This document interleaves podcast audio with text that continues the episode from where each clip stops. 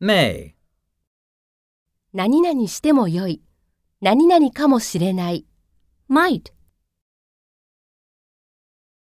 You may use the soccer field next Sunday, said Mr. Amano.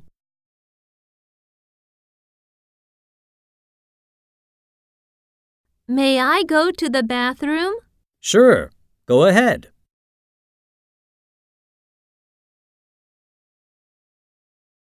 May I ask one more question? Naomi may want to be a model again. It may be a bit harder for her.